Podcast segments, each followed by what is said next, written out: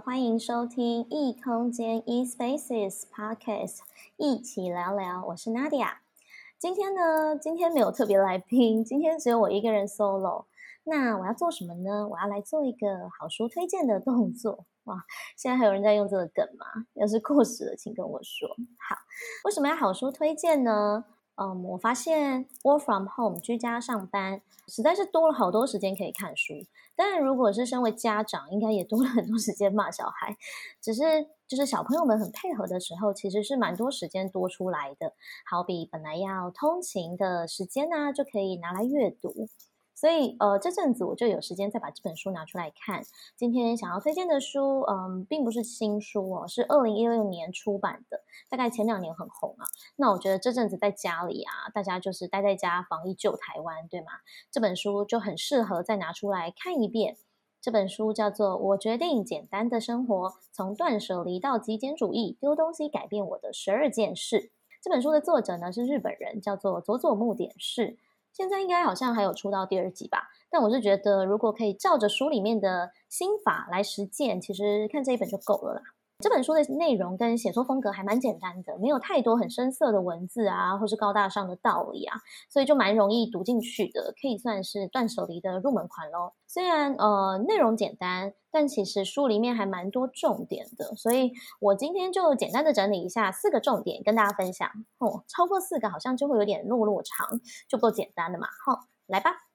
第一点是，身边的物品越少，人生是越幸福的，因为我们再也不需要用物品来填满我们的人生。OK，这两句话呢，其实也总结了这整本书。呃，为什么拥有的东西比较少，却比较容易有幸福感呢？其实这边可以先思考的是，为什么我们需要那么多东西啊？有些人觉得拥有的物品可能可以凸显自己的价值。那透过我身上，或是我的所有的物，别人看我的眼光会不一样。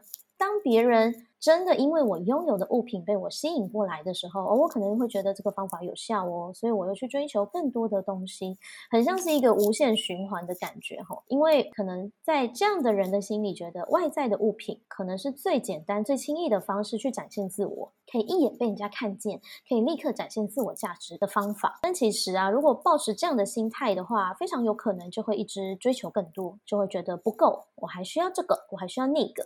就很像，就我啦，我自己，我其实呃，之前的我，OK，呵我其实可能衣柜已经要爆炸了，可是每次要出门都还是觉得，呃，没有衣服穿。可是没有衣服穿这个想法更深层的信念是什么呢？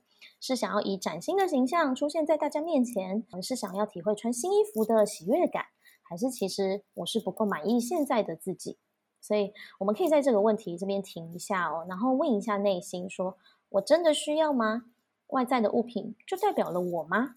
还是其实我的内在想法、我的价值观、我表现出来的一致的行为才是我呢？我完全明白啦，生活中还是有很多冲动性购物的时刻，尤其是现在待在家里，网购超方便。那还是要不免俗要说一声，物流大哥们真的辛苦了。我真的是曾经下完单三个小时过后就收到商品的经验，所以现在每次消费啊，我都会想一下三个问题：一个是这东西实用吗？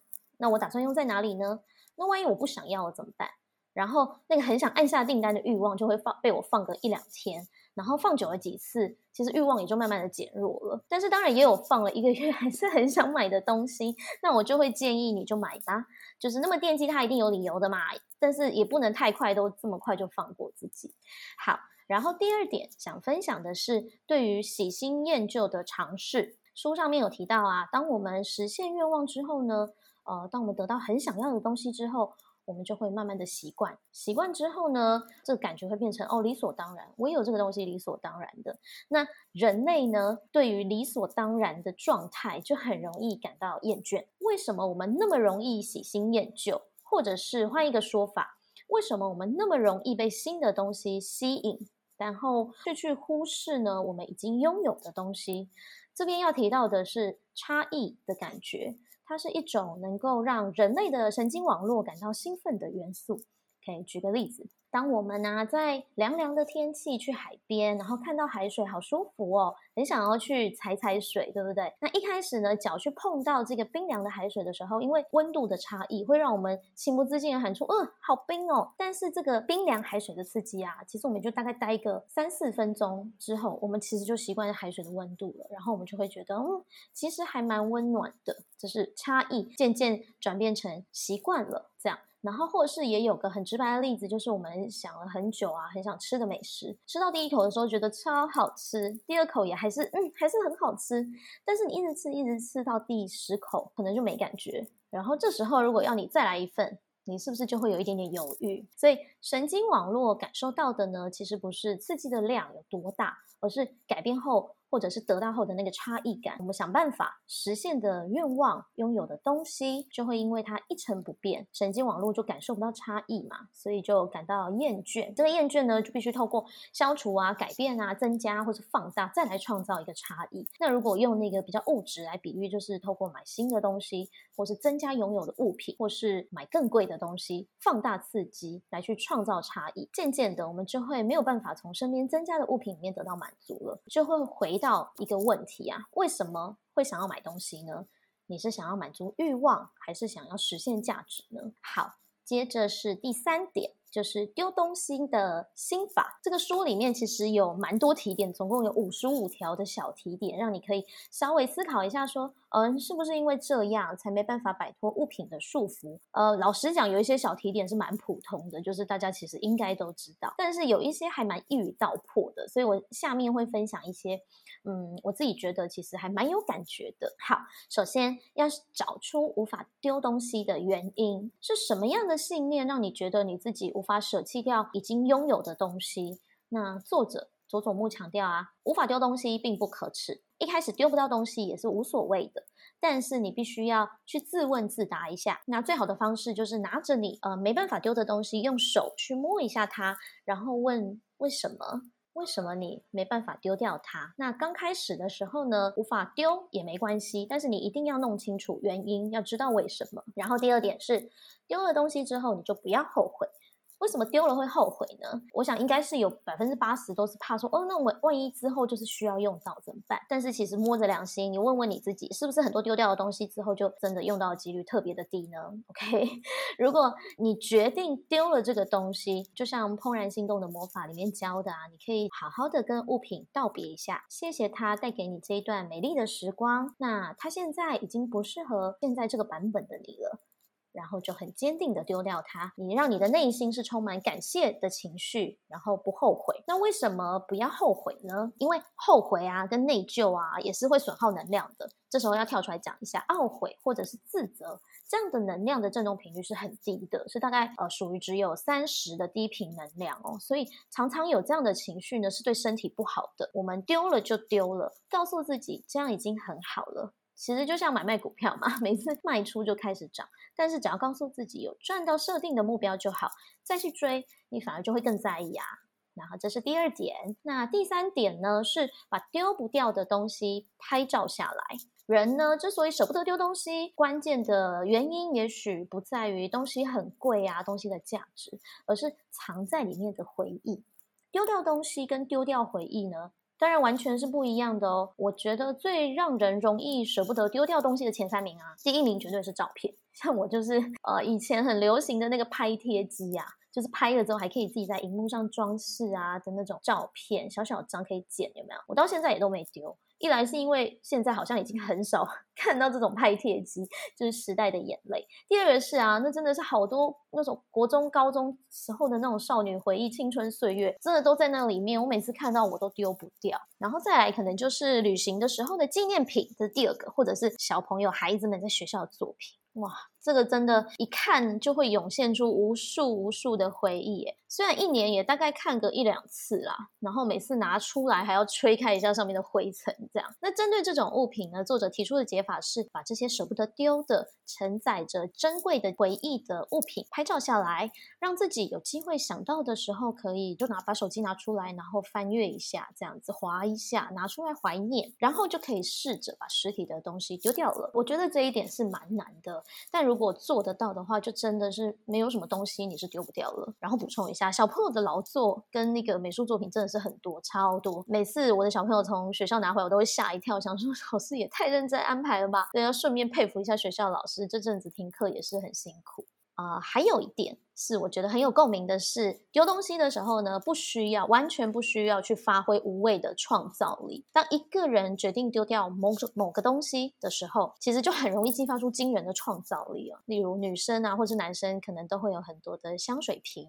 用完喷完的香水，那都是玻璃做的嘛，设计得很漂亮啊。那个瓶子有时候可能是因为那个瓶子漂亮才买的，但是喷完了呢，要丢你就会觉得啊，好可惜哦。然后可能就会有个小声音说，那我不然有空我去买个灯泡，买电线，把这个香水瓶变成很漂亮的小夜灯啊，晚上要睡觉的时候点起来就哇，好美好浪漫。重点就是那个有一天或是有空，可能大概未来三个月都不会发生吧。然后用完的香水瓶就又过了一季，它又躺在梳妆台上面，然后越来越多，越来越多。作者这时候强调啊，要丢东西的时候，激发出来的创意呢，纯粹就是你要逃避的借口，好吗？只要是这时候出现觉得很棒的创意方法，都不要随便的相信哦。哼，还有一点，那就是要丢东西的时候，要是过于理智，火力全开，风风火火的狂丢，那万一不小心真的丢掉很重要的东西怎么办？那也不用担心，这边是强调一个信念，是真正的。必要的物品一定会再回来的。如果丢了一个东西，让你整晚都失眠，那也不要后悔或内疚，再重新找回来，或是重新买回来就可以了。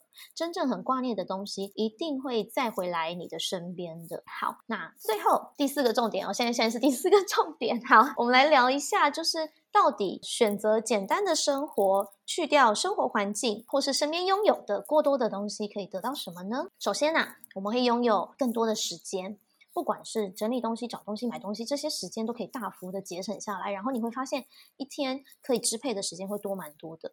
每个人一天都是平等的嘛。就是在非洲过了一分钟，等于等于世界也过了六十秒。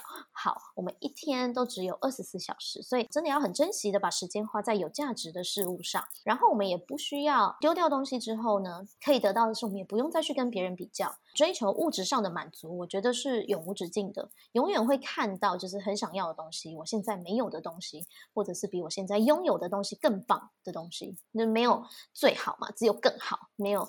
最想要，只有更想要，真的还是要问回自己内心到底想要什么？你追求什么样的目标？你想要什么样的生活？然后你会知道这样的目标跟生活你会需要什么？会知道生活的重心呢，绝对不是跟别人比较，而是更专注于自己内心跟成长，还有内心的满足。有了这样的认知之后，我们可以更专注。你其实呃，一个很干净的家里。的哪一个角落，你都不会不会被那些杂物或者是杂事分心的。我觉得环境真的是会有影响啦。我个人啊，要是那个工作桌很乱，我就会忍不住想整理，或者是就像刚刚说，会开始发挥创意，想说哇，这样收纳才能有效利用空间。摆了一个 A 的这个排法，B 的排法，所以心思就会又从本来想要集中注意力的地方飘走。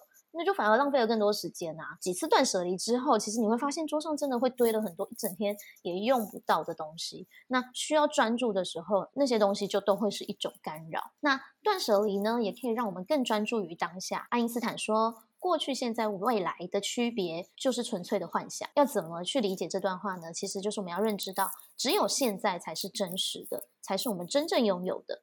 不执着于过去，不过度担心未来，是因为我们只能体验现在，就是现在这个 moment。不管过去经历了什么，已经过去了；不管未来可能会发生什么，它都还没发生，所以才是未来嘛。所以我们就要把握现在这个时候去行动，去创造。好，而讲着讲着，好像也讲了很多诶。我决定简单的生活这本书呢，其实就是很简单的，透过一些经验跟心法，去让丢东西这件事。丢，去让丢东西这个动作，OK，变得很容易执行。那当环境改变了，空间变舒适了，你得到的不只是一个全新的空间，更好的环境气场。其实还有更自由、更专注的自己，这是我特别想要推荐这本书的原因哦。那大家要不要就找一个周末来试试看？因为时间很多嘛，就是大家稍微找一个周末，一个上午就好了，我们来试试看这样子。我个人啦，虽然每次的断舍离都是很常发生在搬家的时候，我觉得这也是一个很好的时机，因为每次搬家后啊，真的都会有那种两三箱。